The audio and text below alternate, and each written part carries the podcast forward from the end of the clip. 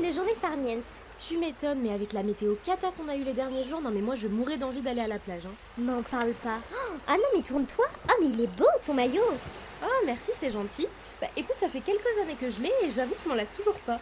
Ouais, par contre, le côté bikini sexy, visiblement, ça intéresse pas tout le monde. Hein. Ah bon, pourquoi tu dis ça? Mais chut Regarde, mais discrètement. Là, la fille avec son Bermuda. Bah euh, quoi, et alors, euh, qu'est-ce qu'il a son Bermuda? Il est très bien.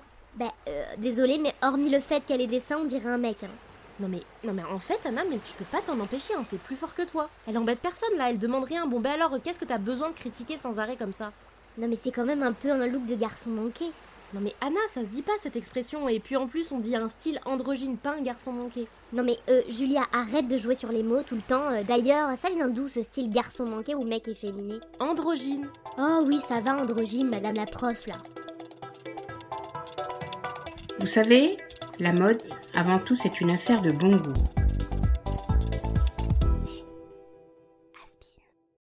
Avant de commencer, petite devinette, est-ce que tu connais le mythe de l'androgyne? Voilà, euh, par contre Julia, tes cours de mythologie, non mais non merci quoi, je viens pas de me taper 5 ans d'études pour avoir droit à une dictée super chiante là.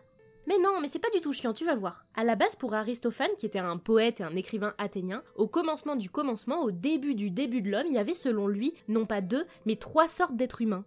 Trois sortes d'êtres humains, mais il fumait trop de chichons ou quoi? Non mais il fumait pas du tout trop de chichons. En fait, pour lui, à la base, il y avait trois genres. Les hommes, les femmes et les androgynes. Je m'explique parce que ça sent la question à plein nez. En fait, selon sa théorie, il pensait que les êtres humains étaient à la base des boules, des grosses sphères quoi, sur laquelle il y avait quatre bras, quatre jambes, deux têtes et deux sexes. Donc deux sexes masculins pour les hommes, deux sexes féminins pour les femmes. En revanche, le troisième genre, disait-il, c'était un peu un micmac des deux. C'est-à-dire qu'il y avait un sexe féminin et un sexe masculin sur le même corps. Non mais attends, euh, c'est quoi cette histoire chelou de grosses boules, de corps doublés, de quadruple jambes et de double bite là?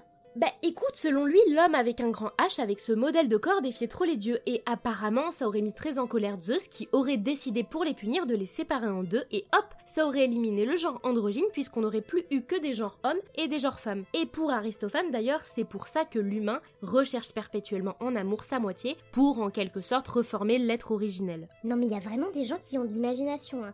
Euh, en attendant Père Castor, tes histoires elles sont bien mignonnes mais concrètement être androgyne aujourd'hui ça veut dire quoi? Bah écoute, par définition, l'androgynie est la particularité d'un être humain dont l'apparence ne permet pas de savoir clairement à quel sexe ou quel genre il appartient. Ouais, un peu comme les travelots quoi. Ah non, pas du tout, et à ne surtout pas confondre avec les dragues. Et justement, j'ai fait un épisode qui s'appelle C'est qui ces travelots? où au début j'explique la différence fondamentale, donc je vous invite à aller l'écouter. Bah voyons, et elle vous invite à aller l'écouter, et ça fait sa pub, et ça fait sa promo, et vas-y que je te vends les produits dérivés. Bientôt, je vous assure qu'on va avoir droit à des Salut la commu Alors aujourd'hui, code promo exceptionnel de moins 3% à valoir sur l'achat de n'importe quoi sur le shop, hormis les bijoux, les fringues, les chaussures et les sacs à main, et valable à partir de 370 euros d'achat. Non mais, non mais n'importe quoi toi, mais, ça va pas bien ma pauvre. Hein.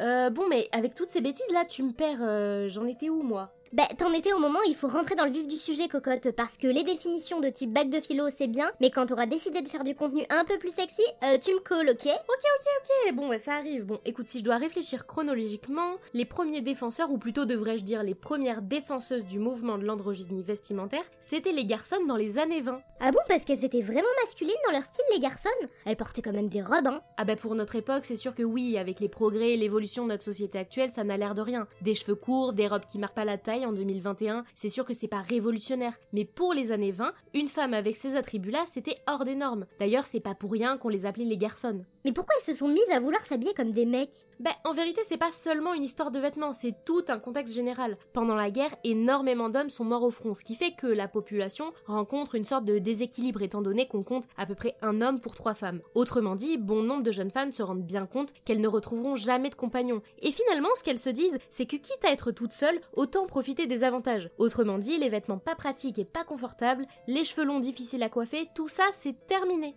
Ah, en fait, elles ont envie de profiter de la vie comme si c'était des mecs, quoi. Bah exactement. À l'époque, les femmes restaient à la maison et la garçonne, c'est un peu la femme moderne 2.0 qui s'assume toute seule, qui travaille, qui fume, qui sort, qui boit. Et ça, les créateurs, ils ont eu le flair, hein, ils l'ont senti la tendance arriver. Et ils se sont immédiatement engouffrés dans la brèche. Par exemple, Coco Chanel a créé des blazers pour femmes, alors que jusqu'à présent, le blazer c'était une pièce exclusivement masculine. Ah bah ça va encore que c'était pas des mecs qui se sont mis à s'habiller comme des nanas, hein, parce que là sinon, bonjour le spectacle quoi. La cage aux folles dans toute sa splendeur. Non mais Anna, mais des fois j'ai honte de t'entendre dire des trucs pareils, et surtout que s'il t'en faut si peu pour être choqué, euh, la suite va sûrement pas te plaire. Dans les années 70, le genre androgyne connaît une nouvelle ère, et cette fois-ci, les hommes aussi s'amusent avec l'ambiguïté des genres. Comment ça, ça se posait des faux seins et ça portait des escarpins, c'est ça? Non, mais par contre, les hommes, par exemple, se mettent à porter les cheveux longs. Et les bijoux fantasy sur les vêtements, par exemple, sont très à la mode à cette époque. Pour te dire, même la rockstar David Bowie s'y met. Et du côté des femmes, un créateur en particulier va complètement démocratiser le pantalon, et c'est... Hmm, Bah Coco Chanel? Non mais Anna, j'ai dit un créateur. Euh, je sais pas, euh, Will Smith? Non mais...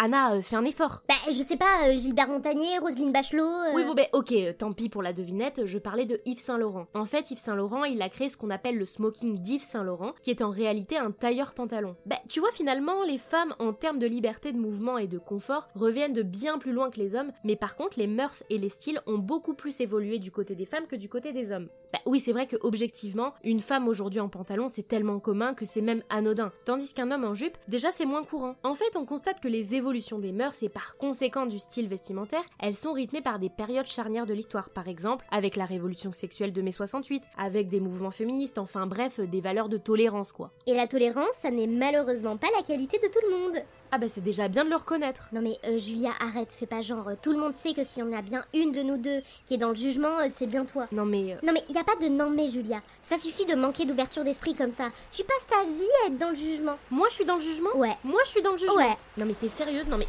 non mais moi si c'est pour entendre raconter des conneries comme ça, tu vois, je prends ma serviette, mes affaires et je me casse d'ici quoi. Oh mais elle a vraiment aucun humour. t'as un coup de soleil dans le dos? Allez Julia, reviens. Je rigolais. Chaton. Bibiche. Arrête de faire la gueule. Oh non mais viens ici, ça suffit. Si on peut plus rigoler. Michoune. Moumoune. Kiki. Allez Pépette, viens ici, ça va.